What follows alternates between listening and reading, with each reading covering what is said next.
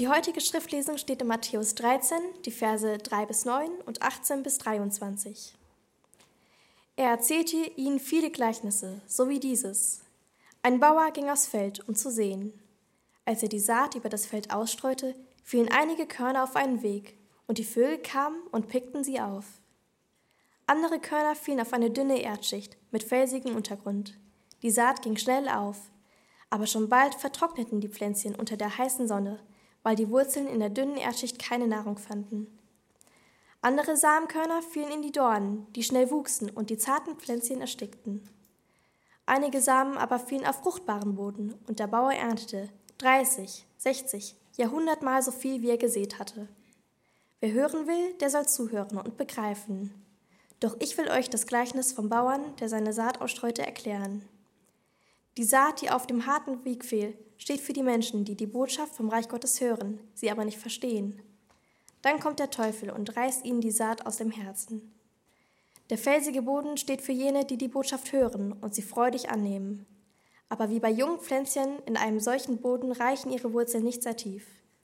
Zuerst kommen sie gut zurecht, doch sobald sie Schwierigkeiten haben oder wegen ihres Glaubens verfolgt werden, verdorren sie. Die Dornen stehen für jene, die das Wort Gottes hören und es annehmen. Doch viel zu schnell wird es erstickt durch die alltäglichen Sorgen und Verlockungen des Reichtums und die Ernte bleibt aus.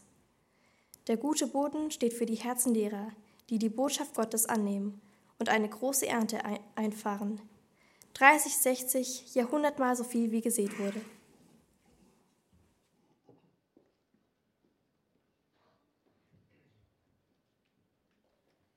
Vielen Dank, Fiona. Dankeschön. Ich habe gehört, ihr habt letzte Woche einen richtig schönen Jugendtag hier gehabt. Ich bin sehr traurig, dass ich nicht da sein konnte. Äh, tatsächlich musste ich die große Schwester von Aline trauen. Leider. Nein, also meine Schwägerin hat mich gebeten, sie und ihren Ehemann zu trauen, kirchlich zu trauen. Deswegen war ich letztes Wochenende nicht da. Ähm, und ich wollte gerne, bevor ich anfange mit der Predigt, auch noch Folgendes loswerden. Ich bin jetzt ungefähr zwei Jahre in dieser Gemeinde. Und ich habe mir Mühe gegeben, so gut ich kann, alle von euch irgendwie kennenzulernen, euch vielleicht mal zu besuchen oder nach dem Gottesdienst mit euch zu reden oder so. Und wenn ihr sagt, der Berko hat immer noch nicht mit mir gesprochen, der Berko hat mich immer noch nicht wahrgenommen, dann tut mir das total leid. Das hat nichts damit zu tun, dass ich dich nicht mag oder so. Ganz ehrlich hat damit zu tun, dass das eine große Gemeinde ist, dass es herausfordernd ist, alle im Blick zu behalten und dass ich manchmal auch darauf angewiesen bin, dass ihr kommt und sagt, hey, ich bin übrigens der so und so, ich würde dich gern kennenlernen. Ihr helft mir damit unglaublich und ich wäre euch total dankbar, wenn es euch so geht, dass ihr einfach zu mir kommt. Äh, ich würde euch so super gerne kennenlernen. Also genau, so viel dazu. ich würde mit euch gerne heute über einen Text aus der Bibel sprechen, äh, der mich tatsächlich immer wieder mal so beschäftigt. Also mm, ich glaube schon so seit bestimmt zehn Jahren oder so ist das immer mal wieder so ein Text, zu dem ich zurückgehe. Und je länger ich über diesen Text nachdenke, desto mehr denke ich, das ist echt ein herausfordernder Text. Und äh, wenn ihr das heute Morgen auch so spüren solltet während der Predigt, dann möchte ich euch das sagen. Das geht mir nicht anders. Ich finde das echt herausfordernd, was Jesus uns in diesem Text sagt. Der Text, wir haben ihn gerade gehört, kommt aus dem Matthäusevangelium, aus dem 13. Kapitel. Und was wir hier haben, ist ein Gleichnis. Also Jesus malt uns ein Bild und erzählt das Bild von verschiedenen Ackerböden, könnte man sogar, verschiedenen Böden, auf denen Samen fällt. Und jetzt bin ich von Haus aus kein Bauer und habe eigentlich keine Ahnung. Das einzige Erlebnis, das ich mit verschiedenen Böden mal hatte, ist, als ich in Neuseeland war. Und äh, ich weiß nicht, ob die anderen jungen Erwachsenen das nachfühlen können oder die Jugendlichen. Irgendwie hat mich das schon immer fasziniert, äh, Sachen anzubauen und meine eigenen, also meine eigenen Früchte und, und, und Gemüse und so anzubauen. Und in Neuseeland hatten wir einen großen Garten und mein Kumpel, mit dem ich in Neuseeland war und ich, wir haben dann den ganzen Garten umgegraben und haben alle möglichen Samen gekauft, Melone und Zucchini und Aubergine, alles, was wir kriegen konnten, gekauft und eingepflanzt. Und wir hatten auch ein Hochbeet und das haben wir auch umgegraben und auch gepflanzt und so. Und dann sind wir drei Monate in Urlaub gefahren. und als wir zurückkamen, als wir zurückkamen, begrüßte uns meine Gastmutter mit einer so großen Zucchini in den Armen und meinte, sonst ist nichts gewesen, tut mir leid.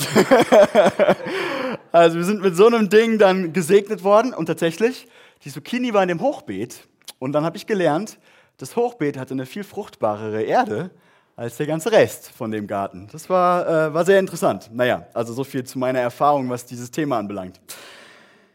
Ähm, was will Jesus uns mit diesem Gleichnis und der Auslegung dieses Gleichnisses sagen? Lass uns das mal gemeinsam anschauen. Ähm, das Erste, glaube ich, was wir lernen, und das äh, mag vielleicht erstmal banal klingen, das ist folgendes. Das Reich Gottes kommt durch Hören. Das Reich Gottes kommt durch Hören. Jesus sagt, wer hören will, der soll zuhören und begreifen. Man könnte das auch übersetzen, ähm, stell sicher, dass du richtig hörst. So könnte man das auch übersetzen, was hier im Griechischen steht. Und wenn er das Gleichnis im zweiten Textabschnitt dann auslegt, dann sagt er immer wieder, ja, das ist die Gruppe, die, das, die die Botschaft vom Reich Gottes hört. Und dann passiert mit der so und so. Und das ist die Gruppe, die das, die, die Botschaft vom Reich Gottes hört. Also es geht immer um das Hören. Und was wir hier lernen, ist, das Königreich Gottes, das Heil, das Gott uns schenken möchte, kommt durch rechtes, durch angemessenes Hören. Ich finde das Bild das Jesus benutzt, eigentlich richtig cool. Das ist das Bild von einem Samenkorn, das in den Boden aufgenommen wird. Also der Boden muss das Samenkorn aufnehmen. Zumindest die Samen, die, von denen Jesus hier spricht, mit, mit, mit hoher Wahrscheinlichkeit. Es gibt auch welche, die einfach nur oben drauf liegen können, aber die müssen aufgenommen werden. Also man könnte auch sagen, das Königreich Gottes kommt durch das richtige Empfangen. Und wenn es hier heißt, dass das Reich Gottes durch Hören kommt, dann bedeutet das, dass das Reich Gottes nicht in erster Linie, und ich weiß, das ist blöd, wenn ich das als Prediger sage, aber es kommt nicht in erster Linie durch Predigen. Es kommt nicht in erster Linie durch Predigen. Was meine ich damit? Ich glaube, in unseren christlichen Kreisen begegnet mir immer wieder so diese Auffassung in beiläufigen Aussagen, dass die Frage, ob ich was von einem Gottesdienst mitnehmen kann, an der Predigt hängt und an der Qualität der Predigt, wie gut die Predigt war. Wir reden dann nach dem Gottesdienst drüber, ah ja, war die Predigt gut? Ja, ich fand die ganz gut. Ähm, in meinen Predigten sagt ihr meistens, die war ein bisschen zu lang, aber das ist kein Problem. Und äh, wir Prediger haben eine Verantwortung, das stimmt, das, was wir sagen, so nah an der Bibel und so gut wir können zu sagen. Also Predigen spielt nicht keine Rolle. Aber wenn man mal genau hinschaut, dann ist das, was Jesus sagt, ein eigentlich ziemlich eindrückliches Bild. Das Reich Gottes,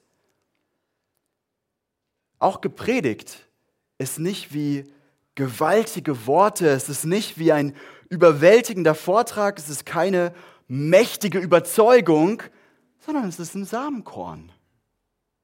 Es ist ein Samenkorn, unscheinbar und schwächlich. Und deswegen, egal wie gut der Prediger das Evangelium predigt, egal wie gut er die Botschaft vom Reich Gottes predigt, sie wird von außen immer zu einem gewissen Grad wirken wie ein Samenkorn. Unscheinbar und schwächlich. Und was ist denn diese Botschaft? Ich meine, die meisten von euch haben das schon ein paar Mal gehört in eurem Leben, denke ich. Die Botschaft ist, dass der König selbst, dieser König dieses Reiches selbst vom Himmel auf die Erde kommt und der triumphiert nicht durch Macht, nicht durch Gewalt, nicht mal durch gewaltige Reden, sondern er triumphiert, indem er an einem Kreuz stirbt. Er stirbt an einem Kreuz, er erniedrigt sich um seine Feinde, uns Menschen, durch seine Gnade von innen heraus zu verändern. Das ist das Samenkorn. Um uns von innen heraus zu erneuern. Und deswegen wissen die, die seine Botschaft verstanden haben, dass der wirkliche Weg, sich selbst zu finden, ist, sich selbst zu verlieren. Und dass der wirkliche Weg, reich zu werden, ist, sein ganzes Geld wegzugeben. Und dass der wirkliche Weg gegen seine Feinde zu triumphieren ist, ihnen zu vergeben. Und denk mal drüber nach, wie crazy diese Botschaft eigentlich ist. Das ist völlig verrückt. Wenn wir in die Welt schauen, ist unser Leben überhaupt nicht so. Wir sehen gerade ein Königreich nach dem anderen, das durch Macht und Gewalt kommt, oder? Nicht so die, die Botschaft vom Reich Gottes. Sie sieht unscheinbar und lächerlich und schwächlich aus, weil sie nicht kommt durch Worte oder Überredung, sondern durch Hören. Und das bedeutet, dass ob du bei einem Gottesdienst etwas mitnimmst oder nicht, nicht in erster Linie daran liegt, ob jemand die krasse Predigt vorbereitet hat. Auch wenn ich, wie gesagt, mein Bestes hier vorne immer versuche zu geben. Und der Hans Günther auch, das weiß ich. Sondern ob du was von einem Gottesdienst mitnimmst, das liegt in erster Linie daran, wie du hörst. Wie du hörst. Hans Günther hat diesen Punkt vor zwei Wochen in seiner Predigt so ausgedrückt. Er hat gesagt, die Haltung, mit der wir in den Gottesdienst gehen, die spielt eine zentrale Rolle. Darin, ob wir Gott wirklich begegnen, ob, ob sein Reich in uns wirklich kommt. Ich möchte diese Ermahnung nochmal wiederholen, weil sie zu diesem Predigttext so gut passt. All unser Predigen wird am Schluss nichts ändern, wenn du nicht den Boden deines Herzens bereitest, wenn du nicht darauf achtest, wie du hörst. Und ich glaube, wenn wir dieses Gleichnis ernst nehmen wollten, dann sollten unsere Gespräche nach dem Gottesdienst nicht so aussehen, ähm, hey, wie fandest du die Predigt? Hey, die Predigt war voll cool oder die war okay oder sie war heute nicht so mein Fall oder so. Sondern eigentlich sollten wir fragen, hey Mann, mir fiel heute das Hören so schwer. Wie war es eigentlich bei dir? Wie war eigentlich dein Hören heute? Wie war es eigentlich mit deinem Hören? Das Reich Gottes kommt durch Hören. Das heißt, es kommt nicht in erster Linie durch Predigen. Und stellt, natürlich stellt sich jetzt automatisch die Frage, wie sieht denn äh, dann rechtes oder richtiges Hören aus? Und Jesus erzählt diese ausgefeilte Beschreibung dann von verschiedenen Böden, auf die Samenkörner fallen. Wir haben die ja schon gehört. Und dann gibt er uns auch eine äh, Auslegung des Gleichnisses, die er freundlicherweise gleich mitliefert. Das ist ja auch manchmal ganz nett bei Jesus Gleichnissen, die sind manchmal nicht so leicht zu verstehen. Und was er im Prinzip sagt, ist, die verschiedenen Böden, auf die die Samenkörner fallen, sind ein Bild für verschiedene Zustände unseres Herzens, auf die die Botschaft vom Königreich Gottes treffen kann. Oder nochmal anders ausgedrückt, hier werden verschiedene Typen von Hörern bezeichnet. So einfach ist das eigentlich. Das Herz von jedem von uns ist eine von diesen vier Böden, manchmal auch eine Mischung aus den, aus den vier, auf das das Samenkorn von der Botschaft von Gottes Königreich fällt. Und für den Rest meiner Zeit heute Morgen möchte ich mit euch einfach diese Böden anschauen. Und äh, natürlich ist dieses Gleichnis gedacht als eine Aufforderung. Es ist eine Aufforderung, dass wir unseren Boden testen. Jesus erzählt dieses Gleichnis, damit wir überlegen, welcher von diesen Böden bin ich eigentlich? Und Jesus macht es irgendwie immer wieder, und es ist ziemlich unangenehm, dass er in den Evangelien immer wieder sagt, ihr denkt, ihr hört, aber ihr hört nicht richtig. Ihr denkt, ihr seht, aber ihr seht nicht richtig. Und es ist total unangenehm, weil, weil was das in uns auslösen sollte, und das ist, glaube ich, Jesu An Anliegen, ist, dass wir denken, hm, Mist, habe ich das schon wirklich verstanden? Habe ich es wirklich verstanden, worum es geht? Bin ich wirklich einer von den Hörern, die wirklich gehört haben? Und das passt ja auch zu dem Samenkorn. Jesus sagt, hey, mein, mein Königreich ist so klein und unscheinbar. Da kann man dran vorbeigehen und das übersehen. Das passiert. Und deswegen ist es wichtig, dass wir uns diese vier Böden mal genauer anschauen. Und ich habe das genannt, die vier Tests. Die vier Tests. Wir fangen einfach direkt ein. Nummer eins. Das erste ist der Test der Härte deines Herzens. Wir schauen nochmal in den Text rein. Da heißt es am Anfang von dem Gleichnis, als er, also der Bauer, die Saat über das Feld ausstreute, fielen einige Körner auf den Weg und die Vögel kamen und pickten sie auf. Und dann ja, die, die Auslegung, die Jesus uns direkt anbietet. Die Saat, die auf den harten Weg fiel, steht für die Menschen, die die Botschaft vom Reich Gottes hören, sie aber nicht verstehen. Dann kommt der Teufel und reißt ihnen die Saat aus dem Herzen. Also Jesus sagt hier, stell sicher,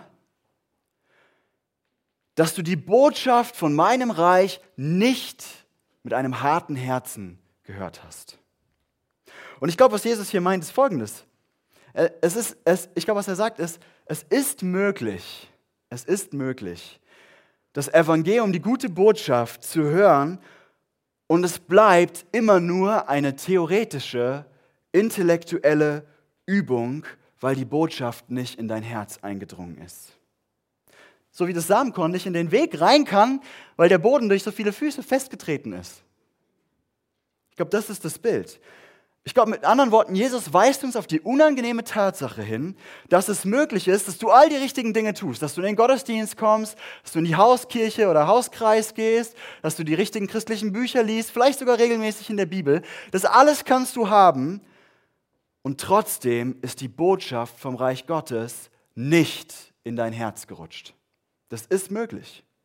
Es ist theoretisch geblieben. Und hier ist der Test für dich. Ich werde das bei jedem Test am Schluss einfach ein paar Fragen an dich stellen. Hast du erlebt, wie du unter die persönliche Kraft des Evangeliums gekommen bist? Unter die persönliche Kraft der Botschaft vom Reich Gottes? Die Nachricht vom Reich Gottes muss in dein Herz rein. Hattest du jemals eine Zeit, in der du das Gefühl hattest, dass die gute Nachricht von Jesus in dir Kraft entwickelt hat? Ja, dass sie dir ganz persönlich gilt. Das ist nicht mehr theoretisch, sondern dass du verstehst, Jesus liebt mich und er hat es für mich getan. Hat sich das jemals so angefühlt, als ob du geistlich gesprochen aufgewacht bist? Als ob du auf einmal Dinge über Gott siehst und Dinge über dich selbst siehst, die du vorher nie gesehen hast. Wo du denkst, hä? Wie bin ich da die ganze Zeit dran vorbeigegangen? Also ich erinnere mich, als ich ich sag mal, so ein Erweckungserlebnis hatte, ähm, am Anfang von meinem Medizinstudium, da war ich dann bei meinem Papa öfter im Gottesdienst, der ist auch Pastor und hat gepredigt. Und dann habe ich ihn danach, nach der Predigt, war ich beim Mittagessen total sauer und habe gesagt, warum hast du mir das nie vorher so gesagt? Warum hast du nie vorher darüber gepredigt? Und Papa hat gesagt, hä, ich predige seit 25 Jahren nichts anderes. Mit anderen Worten, mein Herz war hart. Ich habe nicht gehört. Und wie sich das dann nach außen zeigt, dass du so ein Erlebnis hattest, das äh, kann ganz unterschiedlich sein. Du musst nicht so ein Flummi sein wie ich und die ganze Zeit vor Freude rumhüpfen. Das ist alles okay. Also bei, bei unterschiedlichen Leuten darf sich das auch unterschiedlich ausdrücken. Aber wenn du gerade hier sitzt und denkst, ich verstehe überhaupt nicht, was er meint. Ich weiß nicht, wovon der Berko gerade spricht dann hast du vielleicht bis jetzt die Botschaft vom Reich Gottes mit einem harten Herzen gehört. Und es ist nicht super schlimm, es ist kein, oh Mann, jetzt bist du super schlecht oder so, sondern dann geh zu Jesus und bitte ihn um ein weiches Herz. Zweitens, oh, ich habe übrigens euch den Weg mitgebracht, ja, ja damit ihr ihn mal gesehen habt. Test der Tiefe deines Herzens. Nummer zwei. Schauen uns mal den Text an. Da heißt es dann, andere Körner fielen auf eine dünne Erdschicht mit felsigem Untergrund. Die Saat ging schnell auf, aber schon bald vertrockneten die Pflänzchen unter der heißen Sonne, weil die Wurzeln in der dünnen Erdschicht keine Nahrung fanden. Und dann wieder die Auslegung von Jesus dazu. Der felsige Boden steht für jene, die die Botschaft hören und sie freudig annehmen, aber wie bei jungen Pflänzchen in einem solchen Boden reichen ihre Wurzeln nicht sehr tief. Zuerst kommen sie gut zurecht, doch sobald sie Schwierigkeiten haben oder wegen ihres Glaubens verfolgt werden, verdorren sie. Hier der Boden mit den Steinen. Diese zweite Gruppe, sagt Jesus, unterscheidet sich von der ersten darin, die Saat ist ins Herz eingedrungen. Das ist auch im Herzen angekommen. Da ist was wirklich in der Tiefe irgendwie passiert. Ja, die, die Leute hören das Evangelium Und sie nehmen Jesus voller Freude in ihr Leben auf. Das sind Menschen also, die begeistert sind von Jesus. Das ist eben nicht nur diese distanziert theoretische, oh ja, interessant, ja, finde ich, find ich interessant, was Jesus so sagt, sondern da ist wirklich das Herz dabei. Aber diese Menschen werden verglichen mit einem steinigen Boden, in dem nicht genug Platz für Wurzeln sind. Und deswegen können sie der Hitze und der Sonne nicht standhalten. Also sobald heißt es dann, sobald Probleme in ihr Leben kommen, also sobald ihr Leben nicht so läuft, wie sie sich das vorgestellt haben, Tragödie, Leid, irgendwas wirklich Schlimmes, dann kehren, kehren sie Gott den Rücken zu. Anders ausgedrückt, und ich weiß, das klingt hart, aber diese Menschen sagen, was soll ich mit Gott anfangen? Warum soll ich noch mit Gott zusammen sein? Warum soll ich Teil von seinem Reich sein, wenn er diese Dinge in meinem Leben so zulässt? Warum soll ich noch mit Jesus in seinem Reich leben, wenn er mir nicht all das gibt, was ich mir wünsche?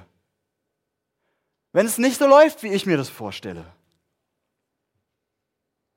Der New Yorker Pastor Tim Keller, ihr wisst, den zitiere ich sehr gerne, der sagt über diese Gruppe von Menschen was sehr Unberuhigendes. Ähm, er sagt, und das, wow, finde ich echt krass, auch wenn das Wort vom Reich Gottes bei diesen Menschen ins Herz eingedrungen ist, haben sie doch nie wirklich verstanden, worum es bei diesem Wort geht. Als diese Menschen Christen geworden sind, dachten sie, dass sie Teil des Reiches Gottes geworden waren. Aber was eigentlich geschehen ist, war, dass sie versuchten, Jesus mit in ihr Königreich zu nehmen. Und sie wollten, dass Jesus letztlich ihre Agenda erfüllt und nicht sie seine. Mit anderen Worten, sie wollten einen göttlichen Sponsor ihrer Wünsche, keinen König.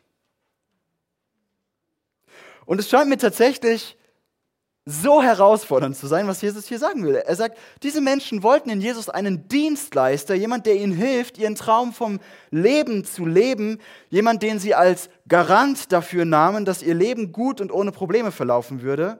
Und als Jesus diesen Erwartungen nicht entspricht, sind sie weg. Ihre Wurzeln waren nicht tief genug. Ihr Glaube war oberflächlich. Das sagt Jesus hier. Und die Wurzeln sind nicht in die Tiefe des Evangeliums reingewachsen. Und das offenbart etwas über ihr Herz. Das offenbart, dass das, was diese Menschen eigentlich wollten, das, worum es ihnen eigentlich ging, das, was sie eigentlich, so würde das die Bibel ausdrücken, das, was sie eigentlich anbeten, also was wirklich die Nummer eins, die Priorität in ihrem Leben ist, das war eigentlich gar nie Jesus, sondern das waren immer die Dinge, von denen sie sich erhofften, dass Jesus sie ihnen geben würde. Ein anderer Weg, das auszudrücken, ich hoffe, dann habe ich es irgendwie rübergebracht. Diese Menschen glaubten, dass ihr größtes Problem sei, dass sie Mangel haben, dass sie Bedürfnisse haben und dass sie deswegen einen Dienstleister bräuchten, der diese Bedürfnisse für sie füllt. Und prüft mal euer Herz, wie oft ich persönlich auch in diese Falle reintappe, so über Gott zu denken. Und das heißt nicht, dass Gott unsere Bedürfnisse nicht wichtig sind. Das ist nicht, was ich sagen möchte. Das ist nicht der Punkt. Der Punkt ist, liebst du am Schluss wirklich Gott selbst? Oder liebst du die Dinge, die er dir gibt oder geben kann oder von denen du dir hoffst, dass er sie dir gibt? Und hier ist der, der Test für dich. Äh, Im Prinzip, ich will es nochmal so zusammenfassen, einfach weil ich das sehr prägnant finde. Das Evangelium vom Reich Gottes ist eben nicht, dass er unser Dienstleister ist, der unsere Bedürfnisse erfüllt, sondern das Evangelium, die gute Nachricht vom Reich Gottes ist, dass das größte Problem, was wir Menschen eigentlich haben, ist, dass wir Sünder sind. Dass wir getrennt sind von Gott. Das ist unser Problem. Und dass wir keinen Dienstleister brauchen, sondern einen Erlöser. Das ist der Punkt. Und hier ist der Test für dich. Hattest du jemals eine echte Umkehr? Oder anders ausgedrückt, Hast du jemals zu Gott gesagt, Gott, ich erkenne, dass mein Herz gar nicht dich anbetet, dass ich gar nicht dich liebe, dass gar nicht du das Wichtigste in meinem Leben bist, sondern wenn ich mein Herz ganz ehrlich anschaue, da sind mir meine Bedürfnisse, ja, mein Job, meine Karriere, meine Familie, mein Partner, äh, mein Ansehen oder, oder, oder, das ist mir eigentlich wichtiger. Und ich erkenne an, dass das fehlgeleitet ist, dass meine Motivation eigentlich gar nicht ist, dich, den einzig wahren Gott zu lieben, sondern dass ich eigentlich ganz andere Götter liebe in meinem Leben. Hast du jemals zu Gott gesagt, Gott, ich habe dich nur benutzt, um das zu bekommen, was ich eigentlich wollte. Und deswegen bin ich schuldig vor dir, deswegen bin ich getrennt von dir, deswegen bin ich, so drückt die Bibel das auch so drastisch, dein Feind. Ich bin wirklich schuldig geworden, hast du das mal zu Gott gesagt? An dir. Und ich brauche einen Erlöser, nicht einfach nur einen Dienstleister, der meine Bedürfnisse erfüllt. Und wenn du hier heute Morgen sitzt und du verstehst nicht, wovon ich rede und es ergibt noch keinen Sinn für dich, dann kann das sein, dass du zu dieser zweiten Gruppe gehörst, die die Tragweite des Evangeliums noch nicht verstanden hat und deren Wurzeln deswegen auch noch nicht tief genug sind.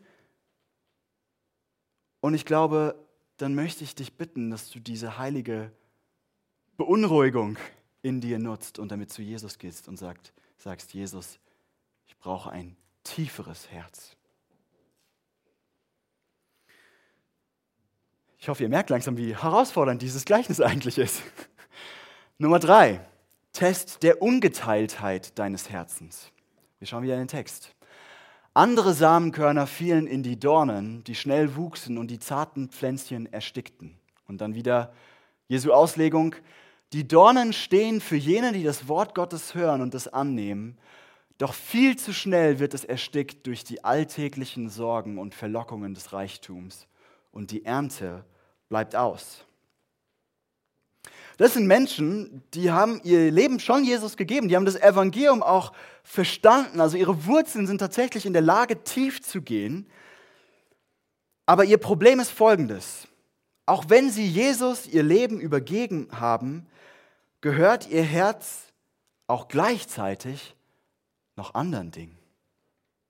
Ist der Boden ihres Herzens auch Nährboden für Disteln und Dornen?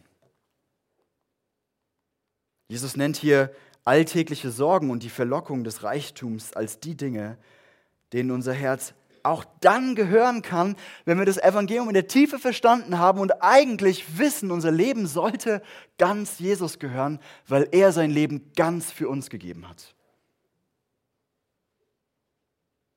Und deswegen ist hier geistliches Leben am Ersticken. Die erleben nicht, wie sie verändert werden. Die erleben nicht, wie Gottes Kraft in ihnen am Wirken ist. Sie erleben nicht, wie sie Frucht bringen. Und deswegen sind sie immer unruhig, sind sie immer am Ringen mit Gott, sind sie immer mit einem schlechten Gewissen unterwegs.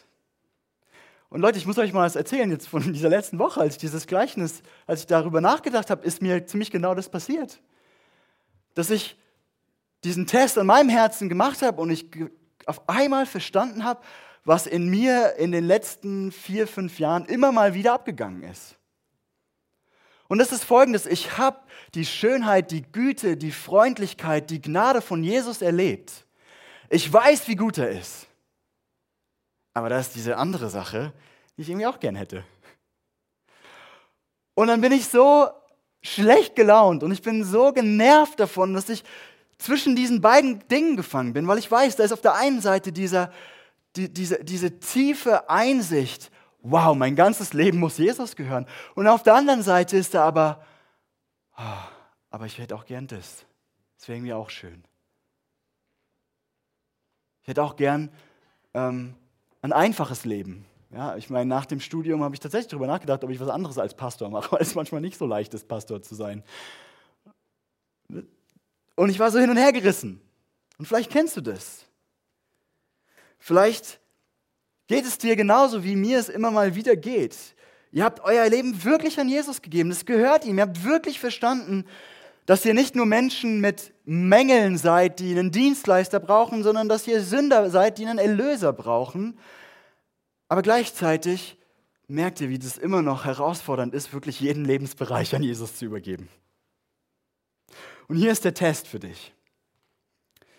Gibt es irgendwas in deinem Leben, dass Jesus dich nicht bitten dürfte?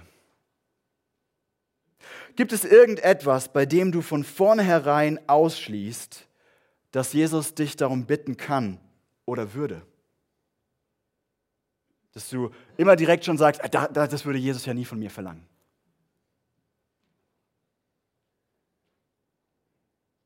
Ich meine, in der Theorie ist es total einfach zu sagen, ja, jeder Lebensbereich gehört Jesus, klar. Aber was wäre, wenn Jesus dich bitten würde, ein paar Wochenenden weniger im Jahr unterwegs zu sein, um ein beständiger Teil von, unserem Leib, von seinem Leib hier zu sein, von seiner Gemeinde hier zu sein? Was wäre, wenn er das täte? Nicht, ich sage nicht, dass er es tut, das musst du mit Jesus ausmachen. Aber wenn du von vornherein die Antwort auf die Frage weißt, dann gehört dieser Bereich deines Lebens noch nicht Jesus. Vielleicht regt sich in dir Widerstand und du sagst, nee, also das würde mich Jesus auf keinen Fall bitten.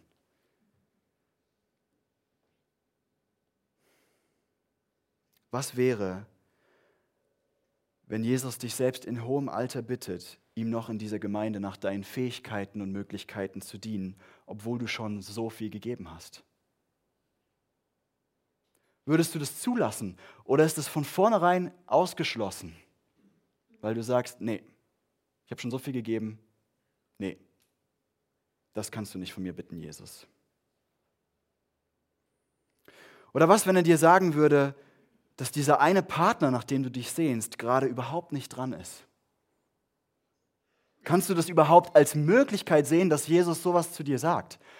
Oder ist dir von vornherein klar, nee, nee, Jesus kann ja nichts dagegen haben, weil es geht ja hier um Liebe? Ich, ich habe das ganz bewusst mal so sehr unangenehm formuliert. Kann es sein, dass dein und dass auch mein Herz mehreren Herren gleichzeitig gehört? Kann es da sein, dass es Dornen gibt, die dein geistliches Leben ersticken? Ich glaube, Jesus sagt zu dir hier, stelle sicher, dass du die Botschaft vom Reich Gottes nicht mit einem geteilten Herz hörst. Okay, und zuletzt und ganz kurz, ah, ich habe euch die Dornen auch mitgebracht. Test der Fruchtbarkeit deines Herzens. Das ist eigentlich ziemlich selbsterklärend. Da heißt es dann im Text weiter, einige Samen aber fielen auf den fruchtbaren Boden und der Bauer erntete 30, 60, ja 100 Mal so viel, wie er gesät hatte. Und dann seine Auslegung, der gute Boden steht für die Herzen derer, die die Botschaft Gottes annehmen und eine große Ernte einfahren, 30, 60, ja 100 Mal so viel, wie gesät wurde. Und dazu sage ich gar nicht so viel, außer diesem letzten Test. Bringt dein Leben als Christ Frucht? Werden Menschen verändert?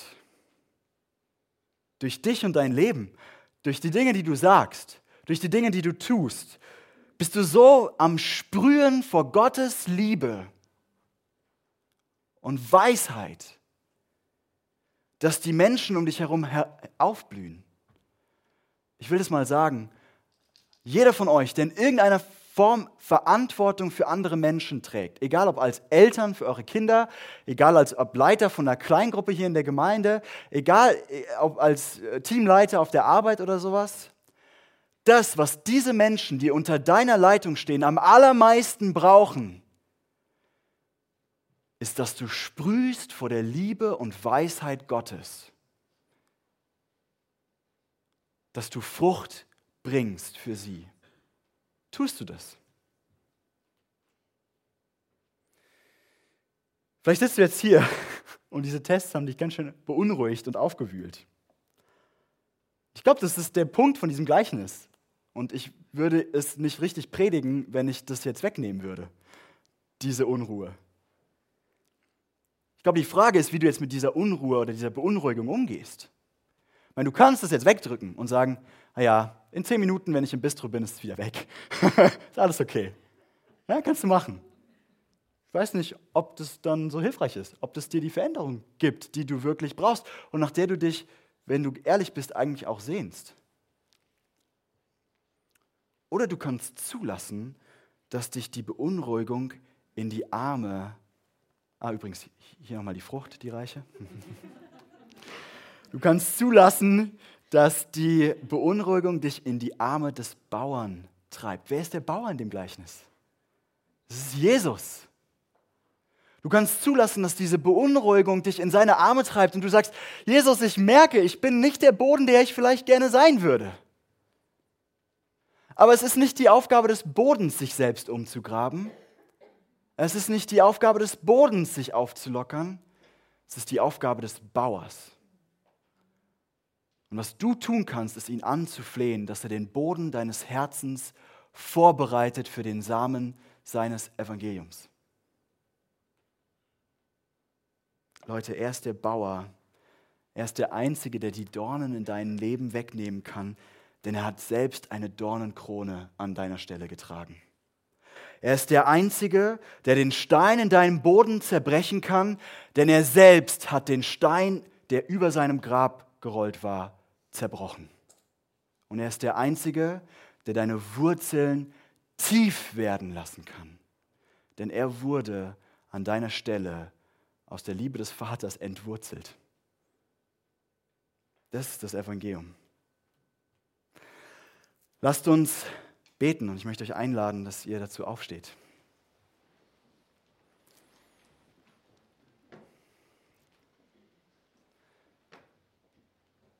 Jesus, ich bin oft selbst so herausgefordert von diesen Worten und ich bilde mir als Prediger so oft ein, dass ob dein Reich kommt oder nicht, daran liegt, wie toll ich predige.